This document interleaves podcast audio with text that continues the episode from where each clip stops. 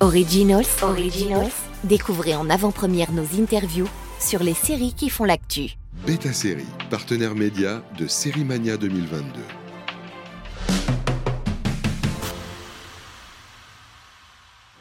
On est à Série Mania avec Biranba et Yannick Chouara qui interprètent respectivement Martial Mendy et Philippe Beaufort du 22e régiment d'infanterie de l'armée française au Sahel pour Sentinelle bientôt sur OCS. Bonjour à tous les deux. Bonjour. On va commencer par une question classique. hein. Comment êtes-vous arrivé euh, sur ce projet?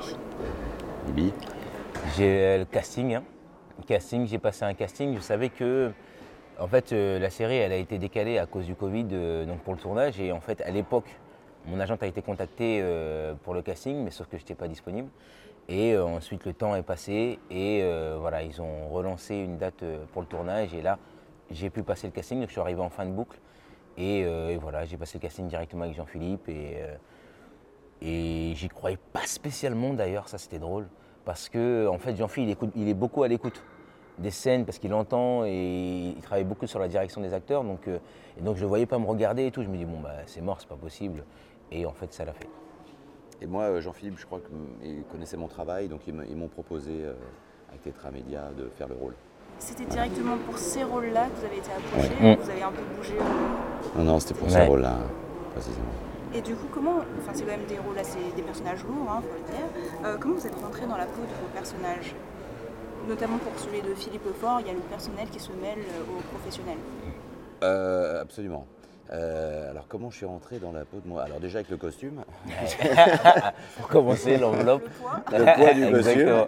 Parce qu'on a eu quand même très très chaud hein, là-bas. Il a pu faire 52 degrés quand même.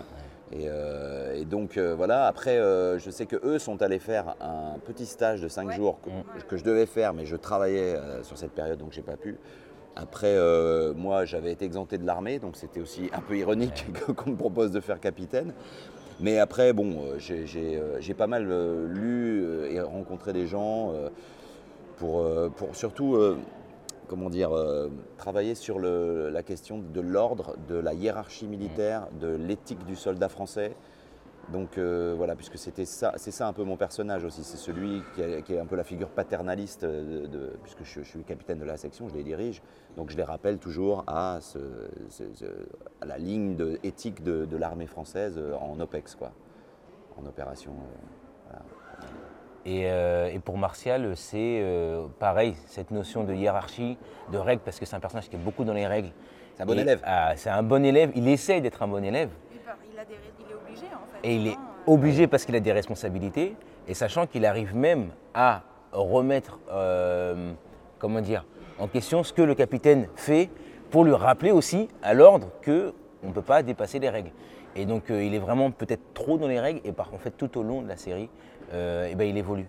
Et euh, parce qu'il est confronté aussi sur le terrain où forcément il y a des choses qu'on ne peut pas contrôler. Il y a des situations où euh, eh ben, euh, on a les ordres, on a les règles, sauf que là, on ne peut pas. Il y a le terrain et il y a la tête, il y a les règles qu'on Bah, c'est ça, c'est ce qu'on ce caserne. veut dire. C'est-à-dire que la série elle raconte aussi ça. C'est-à-dire qu'on a une, une ligne de conduite à avoir et chaque personnage va déroger à son endroit. Totalement. Et, euh, et c'est ça qui est passionnant. Je trouve que ça crée une grande complexité euh, sur toute la série, sur les sept épisodes, quoi, pour chacun. Ouais. Chacun euh, va dévier euh, et puis pour essayer au maximum d'être le mieux possible, d'être le, comme on disait tout à l'heure, le bon soldat. Ouais. Euh, et en fait, euh, voilà, ça, ça- on va suivre tous ces parcours. Ça, c'est passionnant. quoi. Vous pouvez juste dire quelques mots sur justement ce- cette base militaire et les jours d'entraînement C'était vraiment à, à enfin, journée, 6h du matin, etc. ou, euh, Alors, non, je vous avoue, on s'y attendait, on 11 heures. voulait. Exactement. Non, en fait, on voulait ça, mais. euh, Vous avez pas fait ça? On n'a pas fait ça. Mais- Ouais, on n'a pas fait ça. En fait, ils, sont, ils nous ont un peu épargnés, c'est-à-dire que euh, on ne voulait pas faire euh, suivre vraiment leur rythme, c'est-à-dire euh, se lever à 6 heures très tôt. Si, en fait, si c'est vrai, on se levait aux mêmes horaires pour le coup, par contre. Mais physiquement, on ne faisait pas les mêmes choses. Là, c'était plus du maniement d'armes. C'était plus euh, la mentalité du soldat. C'était plus euh, l'histoire aussi. C'était plus euh, les chants. C'était plus.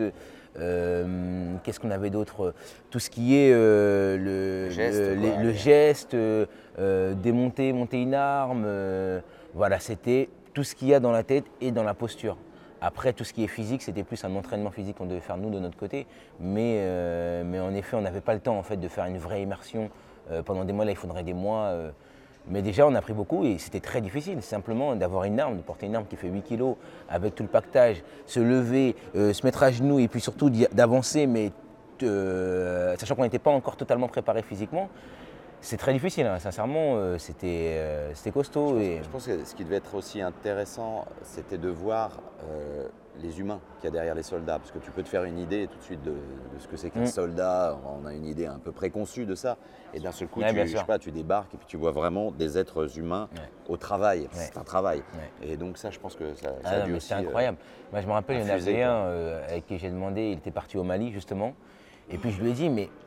Parce que dans la série, il y a beaucoup de moments où en fait on va dans le village et il se passe rien. Parce qu'ils viennent euh, justement pour, euh, pour un objectif précis, mais c'est pas pour de l'action, c'est pas pour tuer ni quoi que ce soit. Et je lui dis, mais quand tu rentres dans un village, à quoi tu penses? Il me dit, bah, je pense à la mort constamment. Je pense à, à ma famille. Je me dis qu'à tout moment, toutes les personnes qui sont autour de moi, elles peuvent me tuer. Elles sont toutes potentiellement euh, hostiles. Et ça, c'est super intéressant. Et je pense que ça ressort aussi dans la série parce que ça, c'est beaucoup dans le regard. Dans, La euh, série est très silencieuse. bah ouais, Jean-Philippe est allé vachement chercher bien ça. sûr.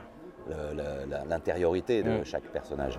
Tout l'argot militaire, euh, voilà, toutes ces situations-là. Vous aviez un consultant sur place aussi? Ouais, c'est Hervé Tillette de Clermont-Tonnerre, qui est un commandant à la retraite et euh, qui nous a suivis, mais alors il était là tout le temps. Donc chaque jour, il était là sur chaque scène, on pouvait l'appeler parce que s'il était à 5 mètres, 50 mètres, et hop, il débarquait, Mm.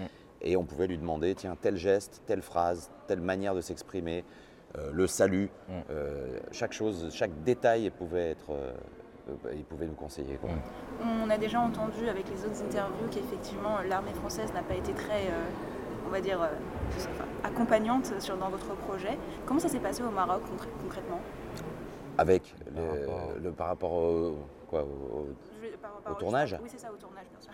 Bah, à part la chaleur, euh, c'était génial parce que les équipes là-bas, euh, marocaines par exemple, les équipes techniques qui nous ont accompagnés, ce qui est incroyable au Maroc, c'est que les équipes techniques, elles sont, mais elles ont une expertise de malade Mm. parce qu'ils tournent toute l'année avec des Américains, des Italiens, des Allemands, des Anglais. Donc, je veux dire, ils parlent je sais pas combien de langues, Ouais. ils sont trois par poste. Ouais. Euh, ils ont une efficacité de dingue. Ouais, et euh, et la, la coproduction, la Montfleury, ils étaient extraordinaires. Mm. Franchement, ça c'est. Alors ils nous ont mis dans un cadre qui était, euh, qui était vraiment hyper professionnel. Mm. On était euh, choyés et puis euh, vraiment on pouvait euh, complètement s'immerger. hein. Bien sûr, bien sûr, bien sûr. Tous les deux, vous êtes très familiers du théâtre, hein, évidemment. Mm. Vous- Est-ce que vous pensez que la phase préparatoire au théâtre manque à l'audiovisuel, que ce soit en cinéma Oui. ou en série? Oui. On est d'accord. Ah. Il faut, euh, il faut euh, parce que c'est pas rien, parce que notamment en plus dans la série, c'est on arrive et, et c'est très peu de temps euh, de tournage pour livrer beaucoup de choses. Et, euh, et forcément, si on pouvait répéter pendant deux mois avant de tourner une série ou un film, ce serait mais On te ça là-haut. hein, mais non, mais parce que du coup, bien sûr, tu te poses des questions. bien sûr. Et donc tu trouves des, tu vois, tu trouves des réponses à certaines questions que tu te poses pas, que n'as pas le temps de te poser quand Mm. tu es plongé comme ça direct dans la série, dans le tournage. Alors que quand tu es en, répétition ou au moins en tout cas en préparation de choses, mm, enfin je veux dire, tu as le temps. Moi j'avais fait Victor Hugo, j'avais eu un an pour le faire. Donc Incroyable. j'ai j'ai eu le temps, j'ai eu le temps. C'était un luxe de malade. Euh, là, on a eu assez peu de temps hein, Ouais. finalement. hein. Ouais, ouais. C'était 4 jours, ça aurait pu être 15 Mm. euh, en stage. Et là, d'un seul coup, tu es avec le réal, avec euh, le chef opérateur aussi, tu peux Ouais. travailler en amont. Mm. Ça, ça manque, je trouve, euh, une- dans la direction artistique française, euh, du temps. Mais c'est du luxe et c'est de l'argent, donc Mm. euh, compliqué. Si un jour vous deviez choisir ne plus vous produire devant un public en live et passer uniquement à l'audiovisuel, ce serait un choix que vous feriez ou pas? Ah moi je suis, je suis pas prêt. hein. ah ouais, ouais, c'est chaud. Ah je suis pas prêt. C'est non parce que c'est C'est deux des- plaisirs c'est différents. Tellement différent, ça n'a rien à voir. C'est euh, c'est des C'est comme traversées. si tu demandes de choisir entre ton père et ta mère. Exactement. Exactement. Ah non, c'est pas possible. a- Je sais plus qui disait ça, on me l'a déjà dit. Exactement. Non, Avec c'est ce c'est pas possible. Et avec Sentinelle, est-ce que votre opinion sur l'armée l'armée française, la présence de l'armée française dans certains pays a changé ou pas? C'est un peu politique, mais je me permets. Bah, moi, en tout cas, c'est une question que je, je- enfin, j'étais hyper content de faire cette série pour ces raisons-là, parce qu'en tant que citoyen ou tu, tu vois, spectateur de la géopolitique ou de la politique, euh, je m'intéresse à ça et je me dis, euh, ok, je vois les articles, je- mais c'est tellement complexe, Mm. euh, les questions géopolitiques intérieures même. Que d'aller euh, travailler sur ce sujet-là et de rentrer complètement euh, dans, le, dans- dans le sujet politique et, les- les- et la diplomatie, quelle diplomatie tu dois avoir, c'est quoi la place de l'armée dans un, dans un contexte postcolonial, enfin c'est, moi je trouve ça passionnant. Alors oui, évidemment ça change parce que tu comprends plus, donc à partir du moment où tu comprends, bah, ton opinion change et, euh, et puis voilà, tu, tu- tu te dis que effectivement ce que disait Fred Krivin et que je trouve extraordinaire, c'est que tu as, des gens, tu as deux personnes qui sont pas d'accord, mais elles ont raison toutes les Mm. deux. Donc comment toi, en tant qu'élément extérieur, spectateur, tu vas te faire ton opinion aussi, ton idée? Et moi, je, en fait, euh, c'était des belles traversées, c'était des belles rencontres, etc. Mais il y a toujours cette question du pourquoi, que j'arrive toujours pas à comprendre. Et que j'arrive toujours pas à résoudre, en fait, euh, le pourquoi est-ce qu'il y a bah, déjà des guerres, premièrement, euh, des personnes qui s'engagent, volontaires ou pas, et, euh, et l'impact que ça peut avoir aussi. Parce qu'à chaque fois, c'est des mèches il suffit que ça prenne et c'est fini. Quoi. Et donc il y a toujours ce pourquoi, pourquoi ces soldats s'engagent. Euh, et j'ai toujours pas trouvé cette réponse-là. J'ai des idées, mais finalement, en fait, est-ce qu'il faut une réponse aussi? Non, mais je trouve ça intéressant parce que du coup, tu te dis, bah, si tu- c'est comme la guerre en Ukraine. Tu te dis, bon, bah oui, ok, l'autre il débarque, il fait- mais en fait, euh, il faut remonter. Ouais. Et donc, ça veut dire quoi Ça veut dire qu'il faut avoir de la culture, il faut se renseigner, il faut, il faut aller chercher euh, l'information pour essayer de- d'avoir un, un point, de, de- de commencer à avoir un petit point de vue sur les choses.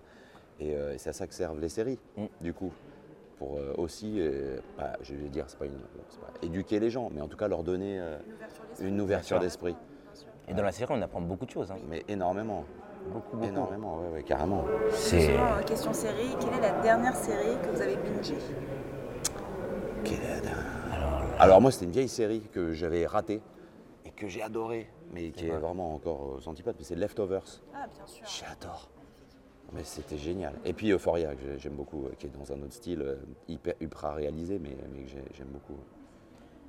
Moi, je ne vais pas vous aider, mais en fait, je ne regarde pas. Je pas n'aurais temps. pas le dire, on est à Série Mania, mais. Et tous les soirs à la Comédie Française, il a pas de temps. matin non, mais c'est- c'est c'est- c'est le piège. Franchement, c'est le piège. Les séries, c'est une fois qu'on se lance dedans, bah, bah, on n'a plus de vie, quoi, parce que c'est tellement prenant, c'est tellement, c'est tellement bien écrit, c'est tellement bien joué que, en fait, on passe des soirées.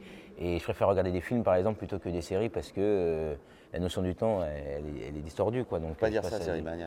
Non, pas c'est série. Non, c'est génial les séries. C'est génial. Je les aime toutes, en fait. Eh bien, merci beaucoup en tout cas. Ben, Merci. merci à vous. Et bonne journée. hein. Merci, bonne Merci journée. beaucoup. Originals, Originals, découvrez en avant-première nos interviews sur les séries qui font l'actu. Beta Série, partenaire média de Série Mania 2022.